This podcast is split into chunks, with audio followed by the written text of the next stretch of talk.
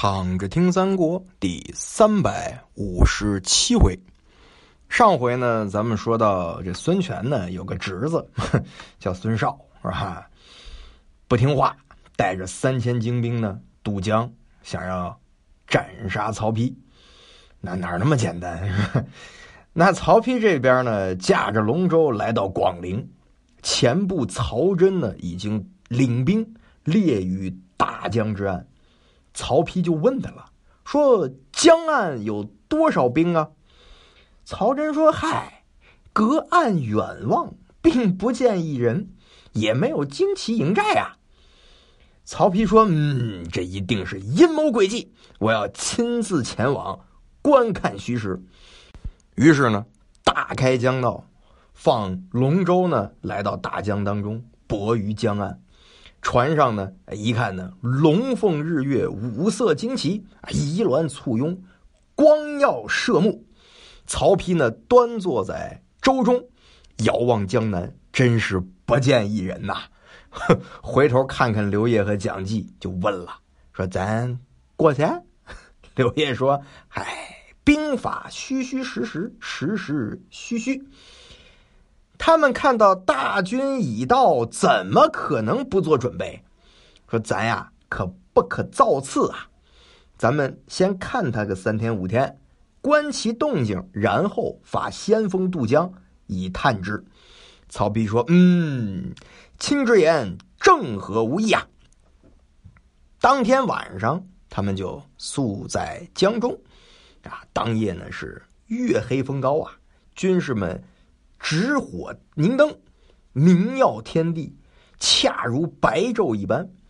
遥望江南呢，并不见半点火光。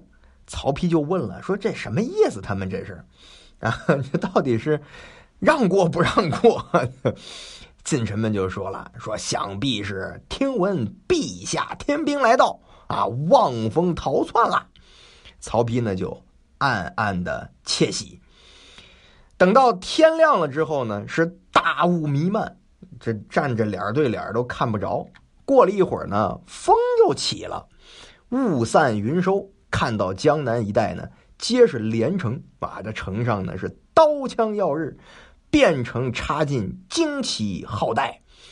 顷刻间呢，数人来报说，南徐沿江一带，直至石头城，一连数百里是城郭舟车，连绵不绝。一夜成就，就一天晚上就已经把这防守阵势摆好了。曹丕听一吓一跳，说：“这什么情况？一天晚上就全摆好了？啊，原来这是什么呢？是徐盛啊，扎着芦苇啊，当做这草人儿啊，穿着衣裳，拿着这旗杆 都在这地上站着啊，做疑兵。这草木皆兵啊。”卫兵呢，一看到城上这么多人马，也是心惊胆寒。曹丕就感叹了，说：“魏虽有武士千群啊，无所用之。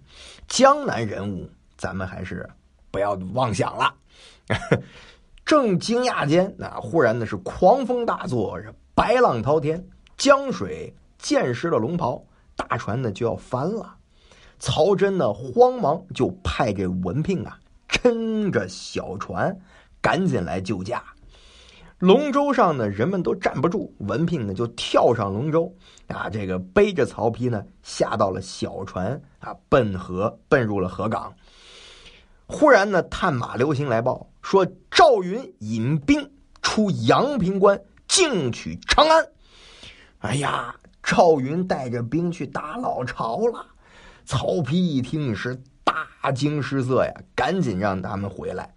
众军呢是各自奔走，背后吴兵呢就往上追。曹丕呢传令让这个大家伙呢赶紧把这些带着这些物品都扔了啊！这个减少辎重，能跑得快一点。龙舟呢是将刺入怀啊！忽然呢鼓角齐鸣，是喊声大震。斜刺里呢有一彪军马杀到，为首大将。正是孙绍，这不听话的小伙小伙子来了。卫兵呢不能抵挡，是折损大半，淹死者无数。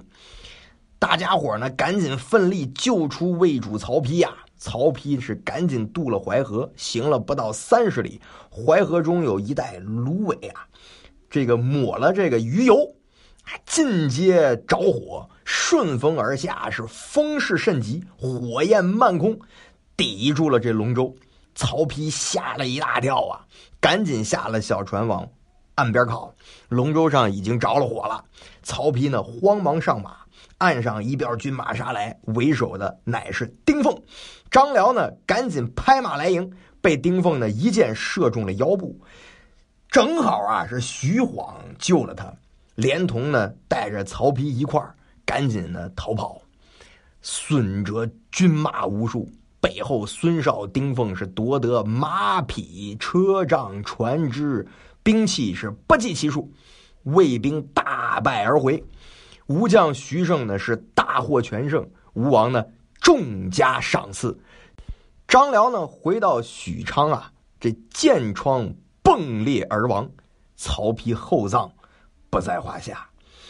至此呢，又一位三国的众将啊将星陨落，在以后的故事里呢，也就没有张辽这位大将了。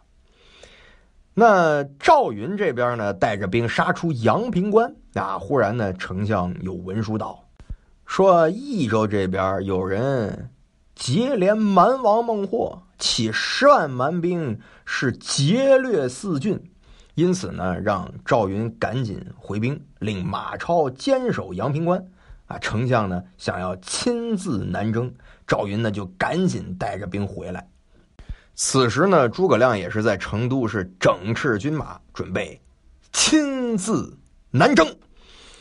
所以大家看，让赵云带兵去攻打这个曹丕的老巢啊，这也是佯攻，带着兵呢先去，是吧？嗯，等你逃窜的时候呢，我赶紧让兵回来。我也不是真打你，我有我的事儿要干。他要干嘛呢？他要去打孟获。打孟获这一段呢，也是《三国演义》里非常有意思的一段情节啊。那咱们下回接着聊。